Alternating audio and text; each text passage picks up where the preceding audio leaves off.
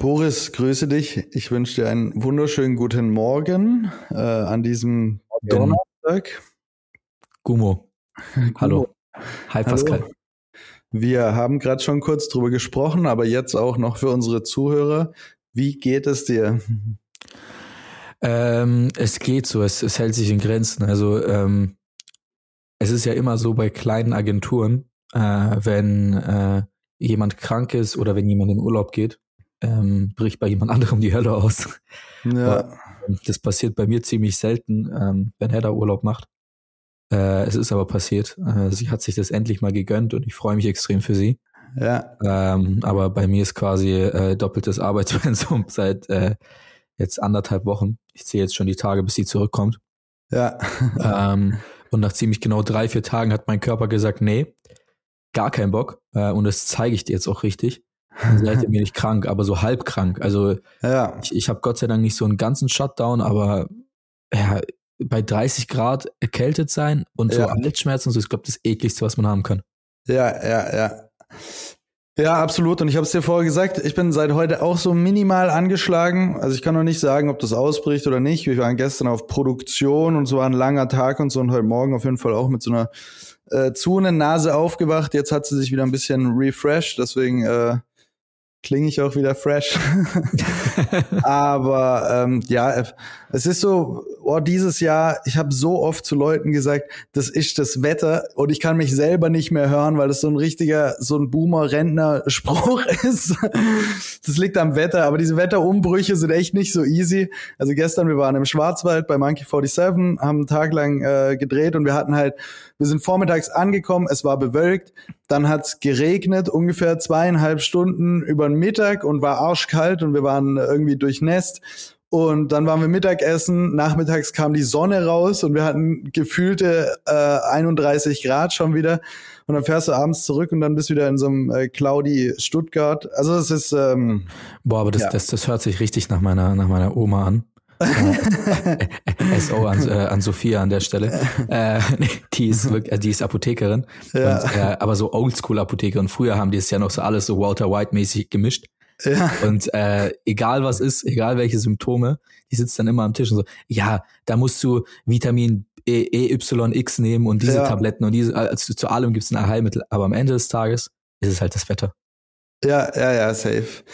Okay, ähm, ich erzähle gleich noch ein bisschen mehr über äh, Produktion und was bei mir passiert ist. Pipapo, äh, aber erst nach dem Intro. Agentur Toujours mit Pascal Hof und Boris Orepa. Ähm, ja, genau. Wir haben ja manchmal Phasen, wo wir nicht so viel über Arbeit sprechen können oder wo nicht so viel passiert. Aktuell ist bei mir ein bisschen weird. Und zwar, ich habe die letzten Jahre gesagt, ich kannte noch nie sowas wie das Sommerloch. Äh, die Leute mhm. haben immer von diesem Sommerloch gesprochen und ich habe immer gesagt, ich weiß überhaupt nicht, was das ist. Und dieses Jahr, ich weiß nicht, ob's das ist, aber was wir gerade haben, ist, dass wir ein paar Projekte haben, die im Oktober anlaufen werden, Ende September, Anfang Oktober und wir gerade so ein bisschen on hold sind und auf Input und auf Goes warten und sowas. Und das äh, haben wir jetzt so seit ein, zwei Wochen. Ähm, also wir haben auch sonst irgendwie Sachen zu tun. Aber das ist gerade so ein bisschen so eine Halte-Warte-Position. Also jetzt äh, ja, man, man ist sich sicher, da kommt was. Für mich ist so ein bisschen eine Anspannung da, weil ich denke, immer wenn ich weiß, da kommt was, würde ich gern sofort anfangen.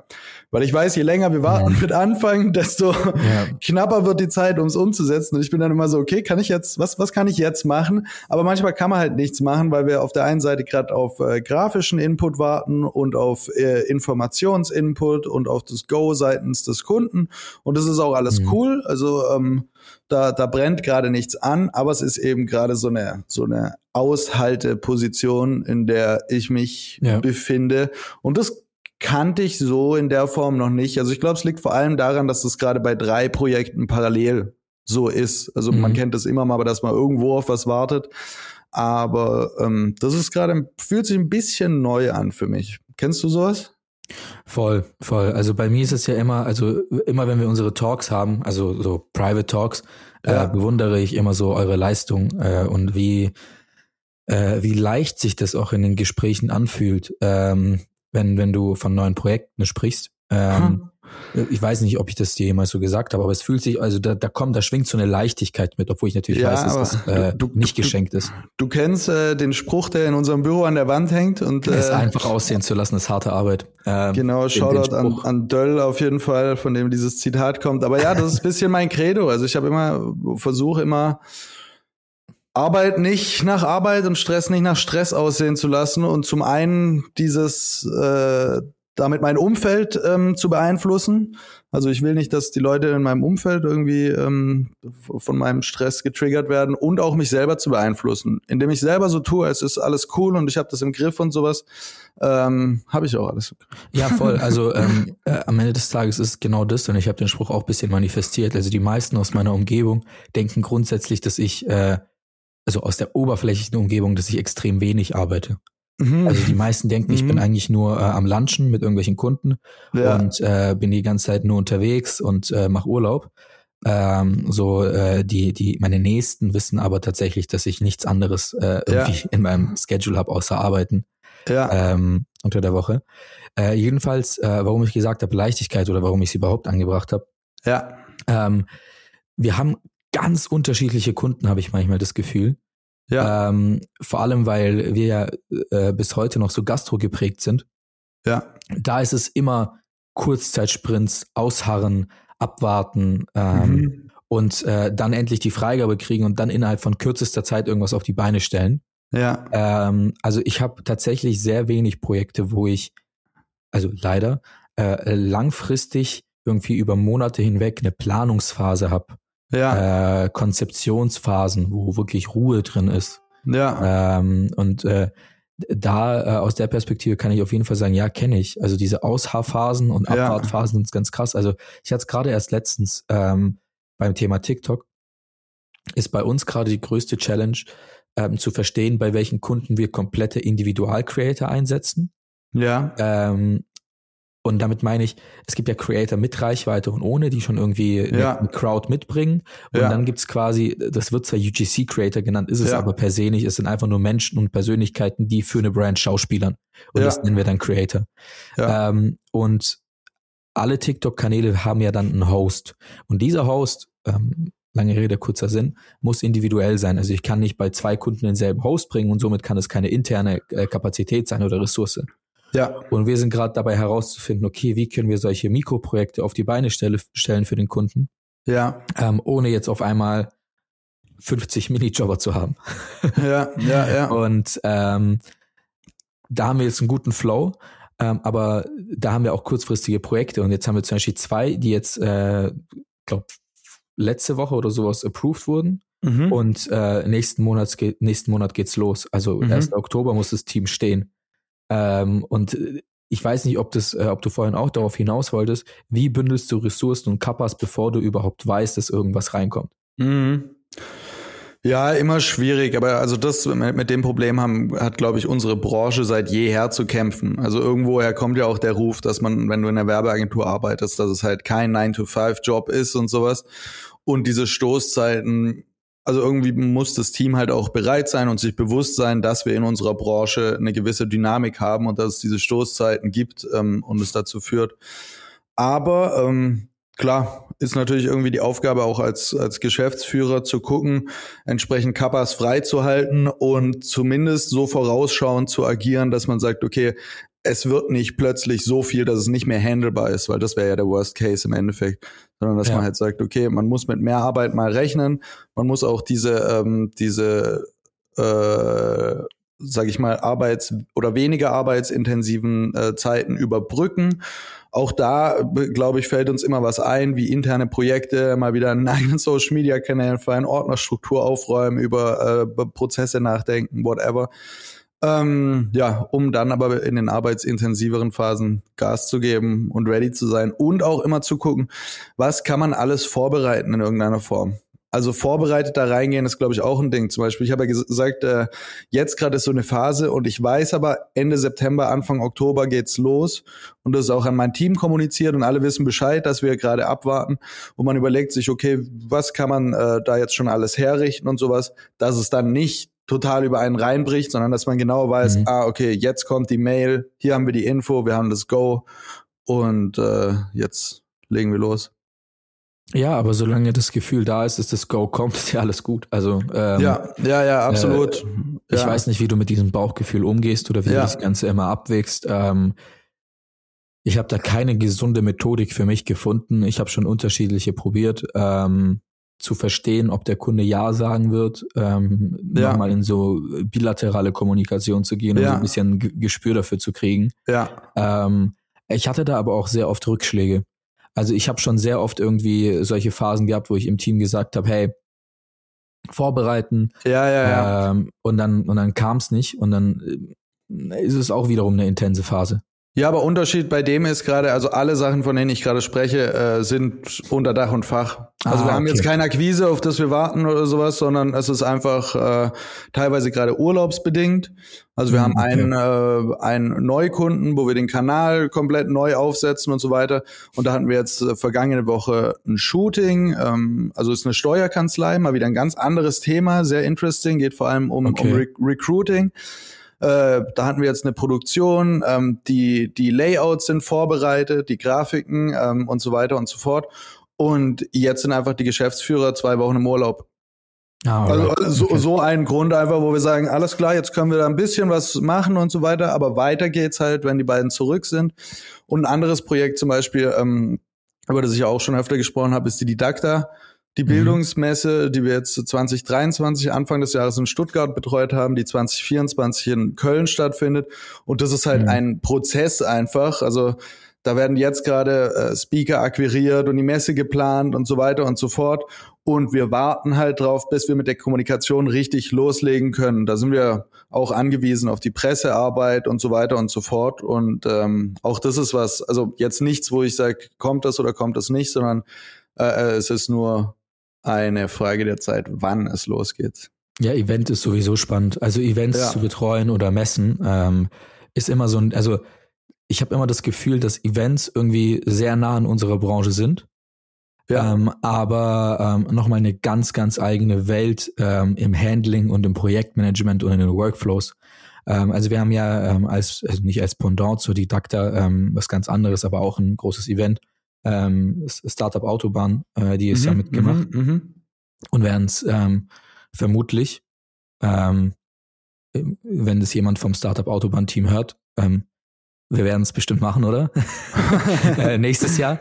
Ähm, und äh, da habe ich auch so die Workflows gesehen und wie deren Excel-Tabellen aussehen und ähm, äh, das, das grenzt teilweise wirklich äh, an, an eine Mischung aus Wahnsinn und Genialität. Also, äh, wie dann immer irgendwie dann diese Speaker Last Minutes in ihren Slots drinstehen Ja. und dann alles zusammenläuft und ähm, Ja, ja, ja. So tief bin ich da zum Glück nicht drin. Also ich muss die Listen gar nicht sehen, aber ja, absolut. Und je größer das Event, äh, Event wird, desto mehr Gewerke hast du halt, äh, mehr Speaker, irgendwelche äh, Caterer, ähm, Zulieferer, was weiß ich was. Also die Didakta ist ja, riesig, ne? Ja, schon groß auf jeden Fall. Also immerhin die größte Bildungsmesse Europas, soweit ich weiß. Okay, sick, sick. Wie viele, wie Ja. viele Besucher haben die? Ähm, kann ich dir gerade nicht sagen, ohne mich da jetzt äh, zu verplappern. Ah, okay. Nee, weil ich wollte letztes Jahr tatsächlich, tatsächlich hin. Ähm, Ja. Weil ich es einfach spannend fand, dass die in Stuttgart waren, hab's nicht geschafft. Ja, ja. Aber nee, cool, dass ihr in Köln dabei seid. Genau, nee. Und so sieht's gerade bei uns aus. Und dann kommen trotzdem auch gerade immer noch kleinere Sachen mit rein. Also jetzt, wir waren äh, letzte Woche in der Steuerkanzlei auf Produktion. Gestern waren wir mit Monkey 47 im Schwarzwald auf Produktion. Äh, mit Jan und Alex. Äh, liebe Grüße an die beiden. Dann ähm, sind wir jetzt gerade in Planung, auch mal wieder mit Capsule noch relativ kurzfristig im Rahmen des Vasen was zu machen. Ähm, da Habe ich, schon- hab ich schon gehört. Genau, genau. Das ist alles noch nicht so ganz konkret, aber das ist auch jetzt kein Riesending und die Zeit, da rennt die Zeit plötzlich wieder ein bisschen. Also Vasen ist nicht mehr so, so weit bis dahin. Ähm, Anfang Oktober hat Monkey 47, äh, es wird wieder auf der BCB, auf der Bar Convent Berlin sein. Auch Mhm. da werden wir vermutlich ein bisschen involviert sein. Aber das sind jetzt alles nicht diese großen Projekte, aber punktuell passiert auf jeden Fall auch die ganze Zeit irgendwie was. Also langweilig wird's uns nicht, sagen wir mal Nee, so. das überhaupt nicht. Also eines der Dinger, die ich vorhin gemeint habe, ist, ähm, weil du gerade Stichwort Vasen gesagt hast, äh, wir machen wie jedes, wie jedes Jahr, äh, dieses Jahr die Schwabenwelt mit. ja. Und ähm, da ist es auch, also von 0 auf 100 schaltest du hoch Ja, ähm, ja. und dann geht das zweieinhalb äh, Wochen um Dreh, Ja. ähm, sowas. Ja, da bin, da bin ich, glaube ich, da weiß ich nicht. Also ich habe noch nie mit einem Vasen oder mit einem Festzelt oder sowas gearbeitet. Ich glaube, so eine Messe ist noch mal ein bisschen äh, strukturierter und mit mehr Vorlauf wie diese Gastro-Events. ja. Das, das hängt voll vom Zelt ab, also äh, okay. oder vom, vom, vom, vom, vom Kunden ab. Also äh, komischerweise muss ich sagen, in Stuttgart, ich weiß nicht, wie es in München ist, ähm, auf der Wiesen, ja, ähm, ist äh, die Vasenzeit so voll die Agenturszeit. Also ich Mhm. treffe unfassbar viel auf viele Agenturen. Ähm, ja, Entweder dann in den äh, äh, in Anführungsstrichen Pitches kurz davor, wenn äh, jeder sich irgendwie probiert, wieder was abzuluxen. ja, Ähm, ich gehöre da nicht dazu, aber vielleicht kritisiere ich gerade äh, ein paar äh, Marktteilnehmer. Ähm, und äh, übel viele Zelte werden von wirklich guten und professionellen Agenturen betreut. Ah, okay, das ähm, ist wieder eine Welt, von der ich gar keine Ahnung habe. Voll und die deutlich größer sind als wir. Also ähm, Ja, äh, keine Ahnung, zum Beispiel äh, Gökkeles mal von den von den Helden. Ja. Ähm, wo man eigentlich jetzt denkt, okay, Vasen, Helden, äh, wie, Ja. wie kommt das zustande? Aber manche Agencies haben dann, glaube ich, einfach Bock ja, äh, und, und, und joinen da. Ähm, Ja. Und äh, das ist auch in den anderen Zelten so. Und bei der Schwabenwelt ist halt die Besonderheit, dass die so ein bisschen ja, äh, internationaler denkt ähm, Ja. und äh, sehr viele unterschiedliche Zielgruppen hat. ja, Ähm, und das macht es so spannend. Ähm, also es ist nicht nur ein Zelt, es hat unfassbar viele Bereiche im Zelt, wo pro äh, Box quasi komplett unterschiedliche Menschen und Zielgruppen angesprochen werden ja, und in kürzester Zeit komprimiert ähm, auf dem Vasen feiern. Also zehntausende Gäste ja, ja, ähm, ja. jeden Tag. Ähm, und das an Masse ist für uns natürlich aus der Perspektive heraus eine Challenge, dass wir ähm, Gastro als Branche gemeistert haben, uns verstehen ja, ähm, und äh, bei anderen Projekten tausende Gäste die Woche irgendwie schon seit Jahren äh, Ja. in das Produkt reinschleusen oder in, in Ja. das Objekt. Äh, aber in zweieinhalb Wochen ja, ja, ist ähm, was anderes. Ja, bei der Konkurrenz, weil du da stehen halt ja, sieben, acht Zelte nebeneinander ja, ähm, und die Masse an Menschen, die da ist, reicht eigentlich für alle aus. ja, Ähm, und trotzdem machen dann die kleinen Unterschiede von Social Kommunikation bis Voll. Strategie im Voraus ja, einen extrem großen Unterschied. Ja. Ähm, Und äh, es ist im Social tatsächlich genauso wie beim Zelt selbst. Ein Tag davor wird das letzte Brett irgendwie ans Zelt Ja. dran gehämmert und dann steht das Ding und dann kann man auch die Leute reinlassen. ja. Äh, und so ist es bei Social irgendwie jedes Jahr auch. Ja, ja, total. Also jetzt, ich habe so rudimentäre Einblicke, aber ist schon ein spannendes Thema. Also auch wie Vasen am Wochenende besucht ist. Also weißt du, da, da strömen dann Ja. alle hin quasi. Dann hast du aber auch die schwächeren Tage, irgendwie Montag, Dienstag, wo du gucken musst, dass du die Zelte voll bekommst, weil du hast ja Personal da und das Ganze Ja. kostet und sowas. Was jetzt aber nicht die besucherstärksten Tage sind und sowas. Und gerade da hast du dann halt nochmal einen Konkurrenzkampf, weil, keine Ahnung, die Gruppe von 50 äh, Freunden, was weiß ich, Junggesellenabschied oder sowas, ist dann halt die, die, die Entscheidung, landet die in einem Zelt oder landet die in dem anderen Zelt? Und wo wird diese Entscheidung getroffen? Und wie du sagst, äh, dann ist es halt vielleicht äh, das Social Media Posting oder das Getränke-Special von gestern Abend oder so. Ja, und ist es auch, ähm, was ich am Vasen ähm, ganz, ganz witzig finde, ist, dass die Mentalität dann noch sehr urschwäbisch geblieben ist. Also Mhm. selbst wenn da jetzt ähm, so äh, Unternehmer-Spirit eingehaucht wurde, äh, vor, keine Ahnung, zehn Jahren, ist es immer immer äh, noch so, dass da so, so eine sehr ja, rudimentäre schwäbische Mentalität mit mit mit reinkommt. Also Ja. ja, jetzt komm, mach mal dein Event mit deinen äh, Ja, äh, ja, ja, ja, ja, 50 Jungs bei mir. Ähm, Ja. und äh, da da wird nicht irgendwie in Strukturen, Organigrammen, äh, Geschäftspartnern gedacht in dem. Sinne. Da trommelt sich irgendwie alles zusammen Ja. äh, und macht was miteinander. Ja. Ähm, aber das hat nicht irgendwie, äh, ja, äh, bei vielen, ähm, ich will jetzt nicht alle damit reinnehmen, ja. aber nicht so äh, durchdachte, äh, durchdachte Konzepte. Ist das ein Begriff, die Bierzelt-Mentalität? Also es kommt mir so vor, als würde man sowas auch sagen. Also ich weiß nicht, ob es ein Begriff ist, aber ich würde dir Äh. auf jeden Fall zustimmen, dass es eine gibt, ja. Wo es halt plötzlich so ein bisschen marktschreierischer wird und sowas und äh, ja. Voll, voll. Also ich, äh, das ist, ähm, das ist auch das, was mich so ein bisschen äh, an dem Ganzen catcht, weil ähm, grundsätzlich würde ich ja sagen, Stuttgart ist als Stadt nicht so turbulent Ja. Also es ist nicht so, dass äh, sie so dynamisch ist wie eine Stadt wie Berlin, wo wirklich ja. ähm, jeden Tag irgendwie äh, irgendein riesen Pitch gewonnen wird oder irgendjemand äh, gegeneinander pitcht und was. Also es Ja. ist immer noch sehr calm. Ähm, Ja. Also ähm, würde ich mal sagen. Und ähm, man, man behält gut die Übersicht. Ähm, und während der Vasenzeit ist es so, auf einmal, auf einmal ist es richtig stürmisch. Äh, Ja. äh, auch bei uns, in der, wie vorhin schon gesagt, in der, in der Agenturenbubble. Ja. Und jetzt in den letzten Jahren haben die Zelte angefangen, ähnlich wie auf dem Weindorf, sich zu rebranden.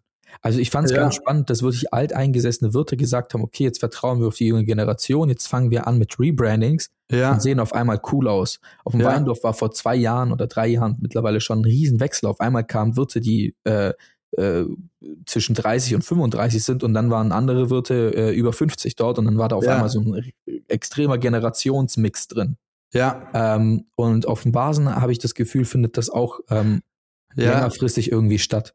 Ja, voll spannender Punkt. Also ich hatte letztes, vorletztes Jahr ähm, da ein bisschen eben, weil du es gerade angesprochen hast, im im Weinsegment damit zu tun. Also gerade in Stuttgart und Fellbach und Cannstatt und sowas und Umgebung haben wir tatsächlich auch eine ordentliche Weinregion. Und da gibt's relativ viele junge, ich glaube, junge Winzer ist sogar ein, ein Verein oder sowas hier. Und dass viele eben jetzt entweder aus einem Generationenwechsel heraus ähm, das ähm, Weingut an Jüngere äh, abgeben oder da jüngere Leute am Zug sind. Oder auch, weil junge Leute einsteigen tatsächlich und sagen, sie machen jetzt auch einen Wein und das äh, bemacht sich im Branding bemerkbar, im Design der Flaschen. Plötzlich gibt's äh, Flaschen mit einem Graffiti-Touch und sowas oder mit äh, sehr streetartiger Schrift und sowas, was ich ganz Ja. nice finde. Und ja, absolut. Also das wird sich ja irgendwann auch ähm, auf dem Vasen bemerkbar machen. Ja, Ja, voll, wenn man halt überlegt. Ähm, ich finde es cool, dass du gerade Wein ansprichst, weil das, das matcht extrem mit dem, was ich gesagt habe. Ähm, Wein ist ja eh so eine Branche. Ähm, ich habe das Gefühl, man kann die Zielgruppe relativ schnell in zwei unterschiedliche Gruppen aufteilen. Entweder man kennt sich aus Mhm. oder man kauft oder man kauft nach Packaging. ja, Ähm, und ähm, bei mir ist es bei Natural Wine so ein bisschen halb auskennen und ansonsten Ja. kaufe ich immer nach Packaging. Also die coolste Ja. Flasche. Ähm, Ja. Jeder Winzer und Sommelier würde mich jetzt killen für die Aussage. ähm, und es tut mir auch leid, aber jede Flasche, die einfach cooler aussieht, ja, coolere Graphics hat oder was auch immer, ja, gewinnt bei mir. Und ähm, bei, in Paris ist es ja wegen diesem Natural Wine Trend, ähm, Ja. den wir auch zusammen mal genießen konnten, ja, ähm, äh, extrem ausgeprägt. Also die Weinflaschen sind durchgestylt. ja. Ähm, das ist Wahnsinn. Mhm. Und dann äh, sieht man jetzt halt auch in Stuttgart langsam, äh, Thomas Deal zum Beispiel, ähm, Mhm. der, der das Weingut Deal quasi in nächster Generation führt, designt auf einmal seine Flasche mit Hochburg zusammen. Ja, Und ja, dann ja. heißt es nicht irgendwie äh, Riesling äh, trocken, sondern ähm, das heißt Drop. ja, So, und ähm, Ja. das, diese, diese Bewegungen und diese, diese Moves finde ich einfach cool, Ja. äh, wenn sowas aus der Gastro entsteht oder in, in, in, ja, in äh, Beverage, ja, ähm, weil, weil das auch unsere Branche ankurbelt und inspiriert und nach vorne bringt und ähm, Ja. dass da auch Denker aus der anderen Richtung kommen und sagen, okay, wir müssen da, wir müssen da innovativer werden. Ja, was ich auch ganz interessant fand, weil du gesagt hast, Stuttgart ist nicht so dynamisch. Ich hatte am Wochenende die Unterhaltung mit einem Kumpel äh, und wir waren, war gutes Wetter, ein bisschen durch Stuttgart geschlendert und sind dann irgendwie so vorbeigelaufen am Eckensee und haben uns das mal wieder angeschaut und dachten, was ist das hier eigentlich? Also dieser Platz ist so undefiniert und dann kamen wir so in Gespräch über Stuttgart, wo wir drüber über, so ein bisschen überlegt haben, was macht eigentlich Stuttgart aus? Und wenn wir, dann haben wir über so, es gibt ja immer so Straßenumfragen von Stuggi TV und sowas. Was Ja. macht für dich Stuttgart aus? Und dann kommt ganz oft auch, ja, der Vasen. Aber was eigentlich verrückt ist, der Vasen ist ja halt nur drei Wochen im Jahr. Also, weißt du, das ist ja eigentlich nur ein Event in der Stadt. Und wenn du jetzt aber an München denkst oder an Berlin, dann fallen mir, glaube ich, sehr viel schneller Dinge ein, für die die Stadt steht. So ähm, Englischer Garten, Eisbachwelle und sowas. Wenn man jetzt an München denkt oder Berlin, RW-Gelände, Kreuzberg, Flohmärkte, Techno. Whatever. Ähm, aber Stuttgart definiert sich auch sehr einfach über den Vasen und über die Festzelte und sowas. Und die sind ja auch, also die ganzen Gastwirte, Wilhelmer, Sonja Merz, Göggelesmeier, sind ja auch das restliche Jahr über irgendwie ein bisschen präsent. Die ziehen sich dann zwar zurück in ihre, in ihre Lokalitäten und sowas, ja. aber äh, Sonja Merz Biergarten gibt's halt das ganze Jahr und die Wilhelmer Gastro auch und so weiter. Das ist schon äh, schon interessant, welchen Stellenwert einfach der Vasen in Stuttgart hat. Ja, also es ist auch äh, Wahnsinn, wo, wo die ganzen Gastronomen die, die Finger am Ende des Tages drin haben, wo man gar nicht mhm, davon denkt, mhm, äh, im mhm. positiven Sinne Finger drin haben. Also ich habe ja beide betreut, Sonja Merz und äh, Wilhelmer Gastronomie, das war eine, eine witzige Phase. Ja. Ähm, aber jetzt zum Beispiel die Wilhelmer Gastronomie ist ja Wahnsinn, wo sie mittlerweile überall auf ja. der Welt aus Stuttgart unterwegs ist. Ähm, also wenn man in Monaco äh, das Formel 1 Rennen macht, ähm, zeitgleich die Boss Open in Stuttgart, Mhm. Ähm, und dann äh, das Steffele und ähm, die Ampulle in, im, in der Augustenstraße irgendwie in Stuggi. Mhm. Ähm, ist ein Riesenspagat. Ähm, ja.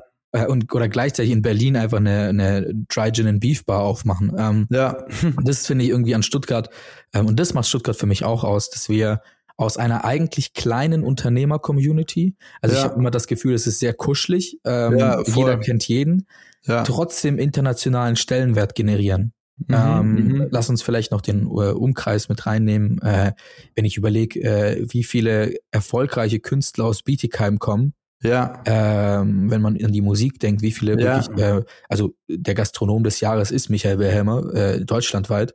Okay. Ähm, mhm. Das äh, schafft Stuttgart irgendwie immer mal wieder als kleine Stadt. Ja. Ähm, eigentlich vermeintlich müsste sie relativ irrelevant sein, ja. wenn wir jetzt Automobil mal beiseite nehmen. Ja. Trotzdem auf eine ja, europäisch oder deutschlandweite äh, Bildfläche zu rutschen. Ja. Ja, stimmt. Und wer da auch mit reingezählt werden kann, weil er gerade wieder auf meiner Bildfläche äh, erschienen ist, ist Tim Bengel zum Beispiel. Ja, voll. Also habe jetzt lang nicht so aktiv was von ihm mitbekommen und sowas, aber ist jetzt gerade wieder am, an der Ausstellung kuratieren im Stadtpalais und äh, ist halt auch irgendwie international auf der Bildfläche auf jeden Fall. Ja, also er ist, er ist wirklich äh, der Inbegriff, glaube ich, von Visionär. Also ähm, nach, nach dem Avocado-Thema mhm. ähm, habe ich ihn irgendwann mal ähm, random kurz vor meinem Termin, weil er in einem vorherigen Termin drin war, ja. ähm, getroffen. Haben einen kurzen Talk gehabt und er hatte vor, es war wirklich vor einem Jahr gemeint, ähm, der Lauch, der wird's ähm, der Lauch und und äh, ich, und ich sitze halt als als so random drin und ich check nicht, über was ja. er redet, so wie welcher Lauch ähm, ja. und äh, was was meinst du und er so ja, ähm, ich weiß nicht, wie er es nochmal genau gesagt hat, aber Wurzelgemüse war es noch. Ja. Und ich sitze so drin und habe hab so zwei Begriffe und ich kann mit beidem nicht viel anfangen, weil es Wurzelgemüse ja. und Lauch. So, ja. Digga, so äh, sind wir gerade high oder? Ja. also, ähm, und ähm, ja, so ja, das, das wird der nächste Trend. Und weißt nach einer Avocado, ja. was so ähm, auf den auf Frühstück eingezahlt hat und alles Mögliche, ja. habe ich so nicht gecheckt. Aber jetzt sind wir in 2023. Ja. Und ähm, ich glaube, er hat, also ich will jetzt nichts Falsches sagen, ich habe es mir nicht genau angeschaut, ja. aber ziemlich genau dazu eine Ausstellung gerade und Lauch ist auf jeden Fall zu trending gerade. Kraut, glaube ich. Ja, Kraut, also ja. Kraut oder ich weiß nicht, ich kann es wirklich nicht genau sagen, was er ja. da gesagt hat, aber es ging in die Richtung. Aber ja. wir sind ein Jahr später und er zieht es tatsächlich als, als Ausstellung durch. Ja, ja. Und es ist ein Trend. Ja. Und äh, das finde ich schon heavy, was, was, was da der Tim, was da der Tim macht. Also das ist schon. Ja, ist interesting äh, auf jeden Fall. ist einfach interesting. Ja. Gut, so ein bisschen Vasen, ein bisschen Stuggi äh, und sowas. Ähm, jetzt äh, aber ein Thema, das letzte Woche so leicht aufgeploppt ist. Du hast gesagt, wir reden alle zwei Wochen über ähm, den äh, Food und Foodmarkt und Essensbereich. Es gibt schon wieder was Neues, über das ich sprechen möchte. Und zwar geht es um die Kampagne von äh, oder die Kooperation von Agu und Aldi Nord, die gerade zumindest in meinem Instagram-Feed wieder extrem aufplöppt. Und ich, ja, wir regeln, schon allein das ist ja ein interessanter Fakt, dass wir mittlerweile in regelmäßigen Abständen über die Kooperation von Supermärkten mit Rappern sprechen. Also langsam haben wir, haben wir sie alle durch, irgendwie von die Atzen über Moneyboy. Schon fünfmal, ähm, fünfmal. Ja. Kaufland, Lidl, Aldi, die kommen alle mal wieder. Nina Chuba letztens ja. erst, also es, ja und trotzdem ist es wie immer wieder interessant und ja auch immer wieder ein bisschen anders. Also jetzt zum Beispiel in Abgrenzung zu dieser Kaufland, Moneyboy und Atzen ähm, Kooperation, wo wir noch drüber gesprochen haben, wie unfassbar hoch produziert die Videos sind und sowas. Ähm, ja. Das waren ja High-End-Produktionen, wo wir gesagt haben, okay, krass. Helene Fischer hast du vergessen noch. Helene Fischer hat auch noch. ist das, was wir jetzt sehen bei Chiago und Aldi, quasi gefühlt mit dem Handy von einem Kollegen von Chiago gedreht. Ähm, auch alles so One-Take-mäßig, also mit High, High Professional Production ist da relativ wenig. Ähm, und ich glaube, ich weiß nicht, was zuerst da war. Also ähm, es gibt halt einen Song von Chiago, in dem sagt er irgendwie die Dominosteine von Aldi. Also es gibt tatsächlich einen textlichen Bezug, was ich grundsätzlich mal interesting finde. Also das ist da nicht so ultra an den Haaren herbeigezogen, sondern da, da gibt es äh, eine, ja, eine inhaltliche Verbindung. Und was Aldi gemacht hat, dafür muss ich direkt Props geben, finde ich komplett geil. Sie gehen darauf ein, dass es die Weihnachtsartikel, diese Dominosteine und Lebkuchen und Spekulatius jetzt schon oder jetzt bald in den Läden gibt. Also äh, das ist ja immer dieser Running Gag so. Kurz nach Wetter, wir haben mit Boomer-Themen angefangen, ist das ja das nächste, dass ich nächste Woche hätte ich gesagt, hast gesehen, die Nikoläuse stehen schon wieder im Regal. so wie jedes Jahr halt. Und das finde ich sehr, sehr funny, das einfach mal hops zu nehmen äh, als Marke und zu sagen, ja, ist doch geil, wir haben Sommer, gönn dir Spekulatius. Das finde ich ganz funny. Darüber wollte ich aber eigentlich nicht, nicht so quatschen, also, sondern mir kam andere Gedanke und zwar, Chiago hatte ja jetzt eine sehr, sehr steile Karriere irgendwie. Also irgendwie Anfang des Jahres hatte ich überhaupt keine Ahnung, wer das ist. Dann gab es diesen Typ mit der Skibrille. Ähm, dann hat er irgendwie ein paar Dinge gemacht, die, äh, die bekannt wurden, also ein paar Songs. Dann gab es diesen Song in Kooperation mit Otto Walkes, äh, Friesenjung, der ging dann Festivalsaison komplett durch die Decke. Also das war der Riesenhype. Und mhm. jetzt mündet das Ganze für mich in der Aldi Nord Kooperation. Und ich habe manchmal den Eindruck, die neue Generation, also ich frage mich, wie nachhaltig das ist oder was das Ziel ist, weil früher, ich komme ich komme auch noch aus so einem Hip-Hop-Ding irgendwie. Und Hip-Hop damals war irgendwie, hatte ich den Eindruck, sehr gesellschafts- und konsumkritisch. So, es war so, fuck the police. und äh, wir sind erstmal dagegen und äh, kein Bock auf Establishment und sonst was. Und irgendwann im Laufe der Zeit wurde das so komplett durchkommerzialisiert. Und ich habe das Gefühl, jetzt ist eigentlich das größte Ziel für jeden Newcomer-Rapper ist, ich will groß rauskommen, ich brauche ein, ein äh, Viral-Track, mit dem ich dann endlos Kohle verdiene und dann hole ich mir die Kooperationen ran. Also der Weg ist so, ist nicht sogar fast das Ziel, direkt sich zu verkaufen im Endeffekt an irgendjemanden. Also ich finde es äh, nett auf der einen Seite, aber ist das der Anspruch, den man an die künstlerische Karrierelaufbahn heutzutage hat? Das war so ein bisschen die Frage, mit der ich mich auseinandergesetzt habe. Ja, ähm, ich habe äh, vor kurzem äh, was Passendes gelesen mhm. von The Crates. Ähm, ja. ist, kennst du die? Ja, also zumindest ähm, Name ist Produzententeam. Genau, also ja. es ist ein Produzentenduo, äh, wo viele nicht wissen, die gehören zu den erfolgreichsten überhaupt äh, in mhm. Deutschland. Mhm. Also die haben ähm, was du Liebe nennst, äh, produziert, gleichzeitig auch 500 PS, beides ähm, mit die erfolgreichsten Tracks, die Deutschland je gehört hat, sind erfolgreicher ja. als Dieter Bohlen. Ähm, ja, ja, krass. Äh, junges Produzentenduo. Und ähm, die haben erzählt, dass ähm, mittlerweile, wenn sie manchmal im Studio sitzen, ähm, der Künstler mit denen drin sitzt und sagt, okay, und jetzt brauchen wir noch einen TikTok-Moment. Ja. Äh, also es ist ein gängiger Begriff, dass man beim, ja. beim, beim, Produzieren schon ja. irgendwo einen TikTok-Moment mit einbaut. Ja. Ähm, und laut denen funktioniert es im Regelfall nicht gut, äh, vor allem wenn man sich da irgendwie verkopft und überlegt, man braucht es ungefähr. Aber so kommerziell wird schon in der Musik ähm, gedacht.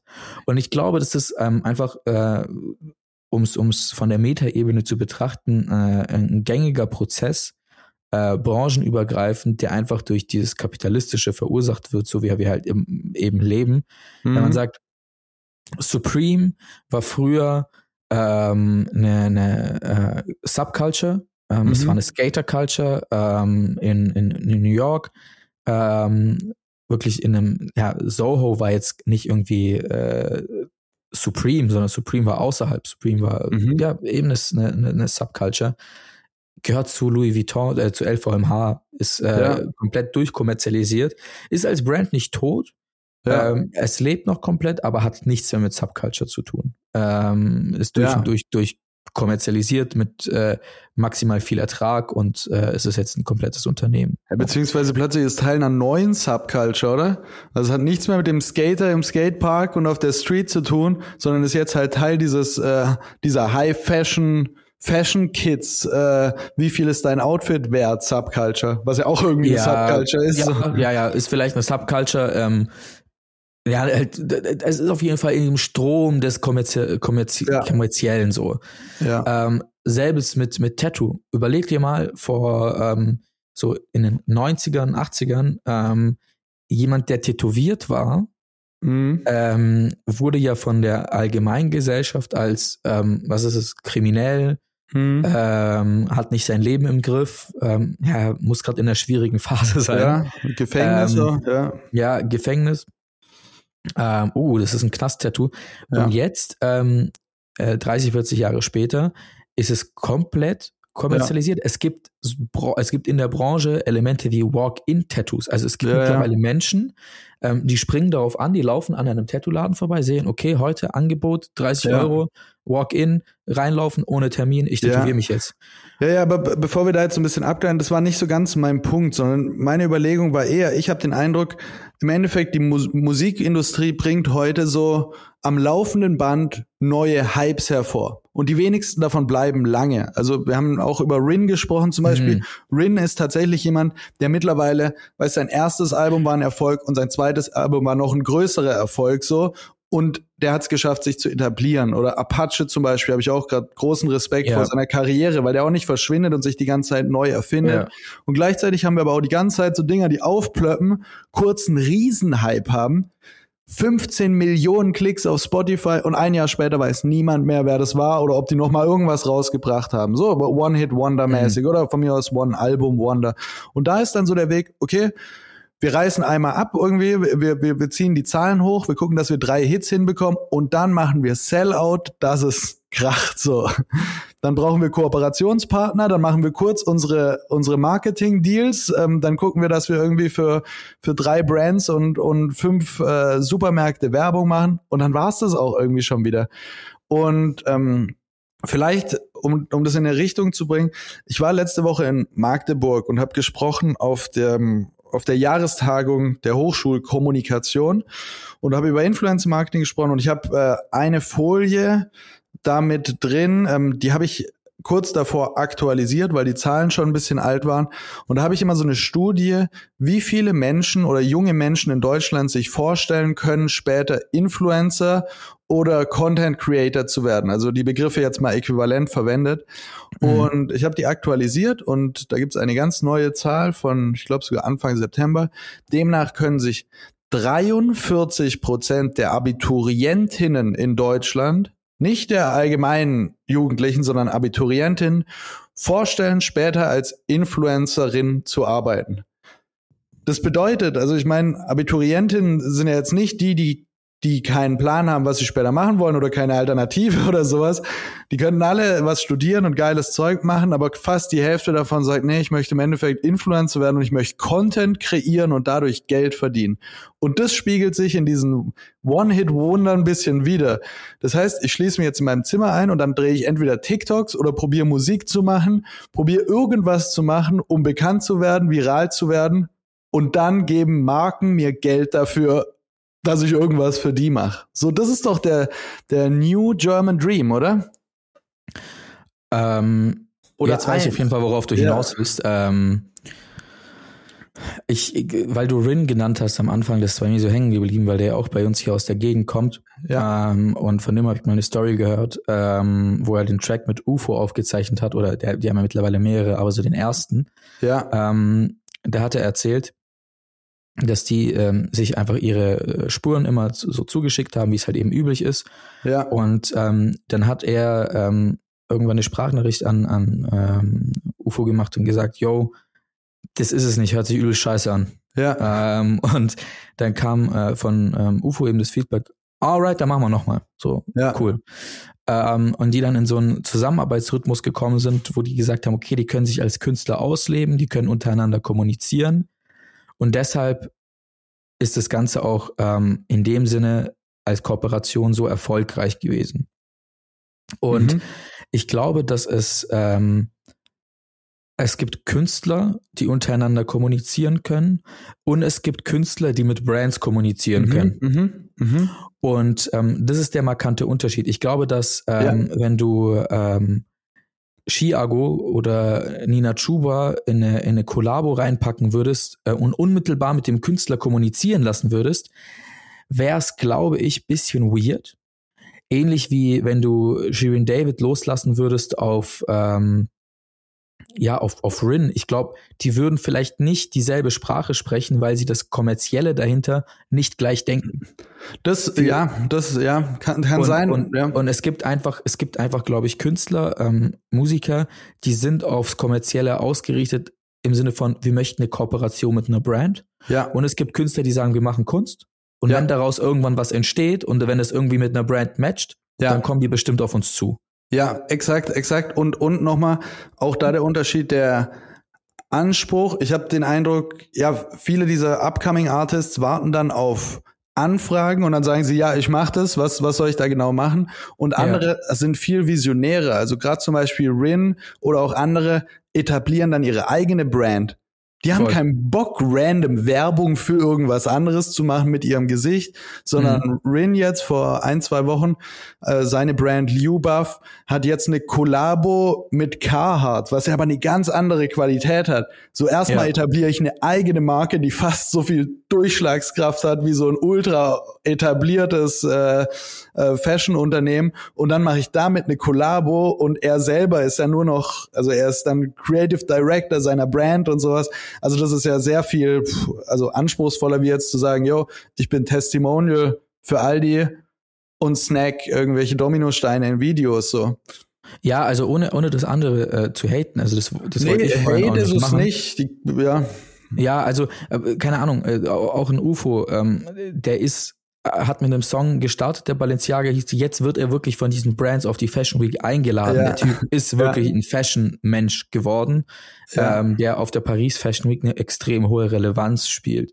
ja. Ähm, und bei, bei, bei Shireen, weil ich sie auch als Beispiel genannt habe, ist es halt so, ähm, sie, sie ist viral, sie hat extreme Reichweite, ähm, aber die Tiefe ihrer Brand-Kollabo ist konzeptionell und inhaltlich einfach nicht so da. Also Ja. ähm, sie hat ein Getränk, ähm, ich habe gerade nicht in meinem Kopf, wie, wie heißt es nochmal? Ähm, oh Mann, ich habe die Flasche im Kopf. Nee, sorry, dann Äh, müssen wir jetzt auch nicht. Ja, weiß ich, weiß ich, weiß ich gerade auch nicht. Ja. Ähm, sie hat ein Getränk, haben viele durchkommerzialisierter Gedanke, ähm, bringt viel Geld ein, aber es macht sie für mich nicht zu einer Künstlerin per se, ähm, sondern zu, zu einer Ja, Markenversteherin. das, das ist ja auch, ja, stimmt, damit machst du noch das nächste Ding auf. Das gibt's ja auch noch quasi diese, also es gibt ja Unternehmen, die haben sich darauf spezialisiert, für Künstler irgendwie Produkte zu machen. Ja, Da ist nicht mehr der Künstler, der, der Creator seines eigenes, eigenen Produkt, sondern setzt sich halt eine Firma hin und sagt, guck mal, das, das, das, das, das können wir dir machen. Du musst nur sagen, Ja. was. Und dann machen wir das. Dann schicken wir dir drei Produktsamples zu und dann sagst du noch, welches Design du cool findest. Und dann ist das im Endeffekt, also da ist kein künstlerischer Wert drin. Jetzt, wenn wir nochmal zurückschauen auf Liuba von Rin, da habe ich letztens auch ein Interview gesehen, wo er seine Vision davon erzählt und sowas. Und er ist diese Brand. Also die hättest du so vom, vom ganzen, äh, vom, ja, von der Identität dieser Brand und sowas nicht einfach so erfinden können wie so ein äh, äh, Laufbahnprodukt irgendwie, sondern da steckt schon mehr dahinter. ja, voll. Und aus jetzt aus ähm, Markenliebe heraus oder einfach aus ähm, ja aus meinem Interesse und aus meiner Passion für für gute und und stark durchdachte Marken tendiere ich natürlich zu zu äh, Geschichten wie Lubov. Mhm. Ähm, einfach weil ich, weil ich da den Spirit spüre, da ist noch diese Energie drin, wo, wo jemand mit Passion hinter einer Marke steht. ja. Ähm, bewundere trotzdem die Leute, die schaffen, irgendwie ähm, 10 bis 20 erfolgreiche Getränke zu launchen äh, für jemand anderen. Das ist ein. Riesenmarkt und ist ein Ja. extrem erfolgreicher Markt. Ja. Ähm, er ist nur austauschbar. und ähm, oder die Produkte sind in dem Sinne austauschbar. Also da äh, keiner wird, also glaube ich zumindest nicht. Ich glaube nicht, dass ähm, wir wir sind nicht mehr in der Zeit, wo äh, ein Vierjähriger irgendwann mal mit ähm, 15 erzählt, ähm, boah, kannst du dich dran erinnern, damals habe ich den Brattee getrunken, damals habe ich die, die, äh, äh, keine Ahnung, Shirin David Limo getrunken. Das, ja, wobei äh, wir schon sagen müssen, also guck mal, Shirin Davids Name äh, fällt uns gerade nicht mehr ein. Brattee war, ähm, muss ich an der Stelle auf jeden Fall eine Lanze brechen, einfach der erste Case in Deutschland, der diese immense Durchschlagskraft hat. Von daher würde ich den einklammern und sagen, der wird vermutlich tatsächlich in die Geschichte eingehen. So als damals ja, haben wir den Brattee getrunken. Alles Mögliche, was jetzt danach kam, weiß ich nicht, äh, vergesse ich die Namen, hat nicht diesen Stellenwert. Aber das war auf jeden Fall schon eine Markteinführung und ein Statement, um zu zeigen, dass sowas funktioniert und ja. Ja, safe, safe, da hast, da hast du recht. Ähm, aber ja, nee, spannende, äh, spannende Kollabo und spannender Punkt, den du sagst, dass ähm, es gibt solche Künstler und es gibt solche Künstler, es sind einfach unterschiedliche Arten ähm, und unterschiedliche Auslegungen von deren äh, Produkt. Wofür ist diese Kunst produziert und worauf legen sie auch ihre, ihre Markenstrategie oder ihre, ihren Pfad aus? Ähm, und die, die Aldi-Nord-Kampagne hat ja auf jeden Fall eine Sache verstanden. Ähm, wir müssen für die Community arbeiten und mit der Community. Ja. Ähm, und äh, dieses Spekulatius-Ding, was du erwähnt hast, ähm, ich habe immer, äh, wie, ich weiß nicht warum, aber ich identifiziere manchmal Menschen oder ihre Arbeit mit den Sachen, die ich ganz am Anfang von denen gesehen habe. Mhm. Was einfach damals Wulle. Und mhm. äh, das war äh, einer der ersten Marken und Kanäle, wo ich gesehen habe, dass eine ja scheinbar ja sagen wir mal trockene Marke aufblüht mit mit Memes, mit mit Community nahem Content. Mhm. Äh, mhm viral gehen, nicht weil man das Gefühl hat, okay, das ist jetzt erzwungen witzig und wir versuchen irgendwie erzwungen einem 20-jährigen äh, Humor äh, zu zeigen, ja. äh, sondern es war wirklich nah an dem Konsumenten. Ja. Äh, und äh, wenn ich mir das Meme angeschaut habe, habe ich mich nicht wie bei Tagesschau gefühlt auf Lock, ja. sondern wirklich gefühlt, okay, der, der Dude oder das Girl ja. fühlt. Und ähm, das ist Champions League, wenn es um, ähm, um, um, um Content geht, um, um, um Community-Aktivierung. Ja. Und glaube ich, all die äh, mich hier auch ziemlich gut verstanden. Voll, voll. Also diese Marketing-Sicht absolut richtig mal wieder. Das Ding funktioniert. Kommentare sind äh, großteils positiv und so. Die Leute feiern's. Ähm, Eben, mit was ich mich jetzt einfach beschäftige, ist so dieser Gedanke oder ja, womit ich mich wahrscheinlich weiter noch ein bisschen beschäftigen werde, dass ich beobachte, wie viele junge Menschen tatsächlich versuchen, irgendwas Künstlerisches zu machen. Wie gesagt, das muss gar nicht Musik werden, äh, sein, sondern Leute werden Video Creator, Leute fangen an zu tanzen, äh, Leute machen TikToks und sowas. Und ich habe den Eindruck mehr und mehr, dass das Ziel der einen kleinen Gruppe ist Selbstverwirklichung und was Großes zu schaffen und es gibt eine ganz große andere Gruppe, die wollen im Endeffekt ran an das Cash, an die Kooperation, ja. an die wollen Sellout. Das, was wir früher in, in meiner Hip-Hop-Jugend als Sellout bezeichnet hätten, so, das ist heute das äh, vorrangige Ziel bei vielen. So, wann, wann ruft endlich die erste Marke an, und schickt mir ein Produkt kostenlos. Und sobald du das erreicht hast, ist so, wann kommt jetzt endlich die erste Marke, die mir auch Geld gibt, wenn ich das Produkt in die Kamera halte und so.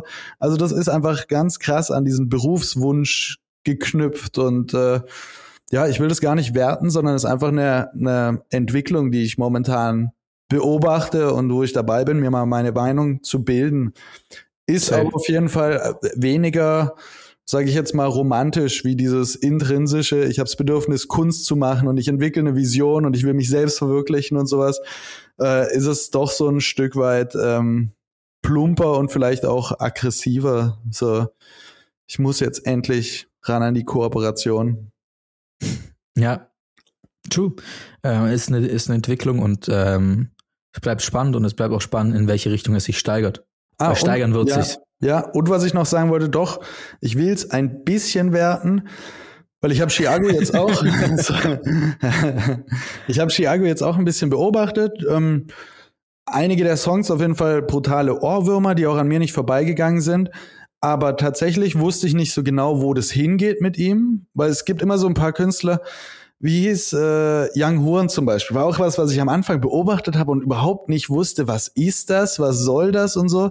Und jetzt mittlerweile ist er irgendwie jahrelang am Start Ja. und, und mein, meine Achtung und Respekt gegenüber seiner Arbeit ist tatsächlich gewachsen, weil ich sein Werk anerkennen muss. Am Anfang fand ich das irgendwie ganz komisch und dachte, noch, was noch besser, noch besser ist da vielleicht Moneyboy.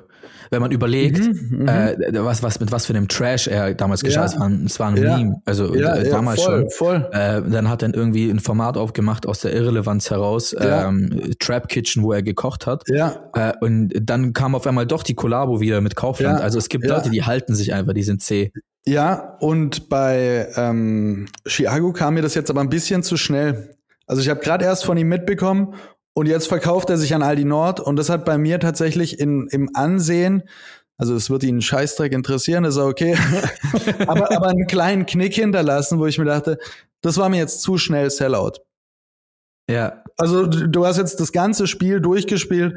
Mit wem willst du jetzt noch kooperieren so und die künstlerische Leistung nach nach sechs Monaten, weil du drei Viral Hits hattest, kann man jetzt auch noch nicht von einer beeindruckenden künstlerischen Karriere sprechen, fand ich. Dafür ist das Werk einfach noch nicht vollständig und rund genug, wo ich sage, okay, und jetzt sind wir schon bei den Kooperationen angelangt. Bin ich mal gespannt. Kann sein, dass ich auch total daneben lieg, aber würde sagen, damit ist das Thema dann auch nächstes Jahr durch und der nächste kann kommen so. ja, es ist, wie gesagt, ich glaube, es wird, es wird, es kann nur noch schneller werden. Es wird auf jeden Fall nicht langsamer. Und ähm, ich glaube, wenn man einmal die Formel raus hat, ich glaube, weißt, Künstler wie Luciano, das ist der erfolgreichste äh, Künstler aktuell streaming-technisch bei uns in Deutschland. Ähm, Mhm. Und äh, der es geschafft hat, in, in, in UK irgendwie äh, die ähm, äh, diese Musikrichtung auszufüllen und so weiter. Ja, Ähm, die haben ja irgendwann mal ein System für sich gefunden, okay, wie entsteht der Track, ja, wann kommt die, wann kommt die Hook, ja, ähm, wann äh, kommt die Bridge, was weiß ich. Und das ist ja eine Analogie, nach der man arbeitet. ja, Und ähm, wenn man das im Griff hat, äh, dann, dann ist dem Ganzen, eigentlich sind da keine Grenzen gesetzt. Ja. Ähm, äh, solange es wie die Hörer, die, die, Hörer, die Hörer existieren für die Musikrichtung, solange wird man auch selber als Künstler existieren. ja, Ähm, und ich schließe mich dem an. Ich glaube nicht, dass Thiago das rausgefunden hat für sich. Ähm, ich glaube, die Kooperation ist beneficial auf jeden Fall für beide Seiten. Aber ja, we will see. Es ist äh, eine spannende Entwicklung in unserer Social Media Bubble. ja, Ähm, und, und wir dürfen beobachten. ja. True That ist noch nicht abgeschlossen, werden wir bestimmt irgendwann mal wieder einen Blick drauf werfen. Es bleibt spannend. Ähm, lass uns an der Stelle den Deckel drauf machen und in den Tag rein starten. Voll. Ähm, allen anderen da draußen ein baldiges, schönes Wochenende. Folge kommt morgen raus. Boris, dir eine baldige und gute Genesung. Und Same, hoffe- same. Dir auch. Ja, vielen Dank dir. Ähm, ja, Wie immer. Ähm, ich wünsche erstmal allen noch die nächste Woche äh, in den Vasen reinstarten. Viel Spaß. Ähm, ein sicheres Feiern, äh, nicht zu viel ins, ins äh, Maß reinschauen. Äh, und ähm, ansonsten, äh, wie immer, allen ein wunderschönes Wochenende. Ähm, eine, eine gute Zeit und bis äh, zur nächsten Folge. Äh, vielen Bis- Dank fürs Zuhören. bis dann. Bye, bye.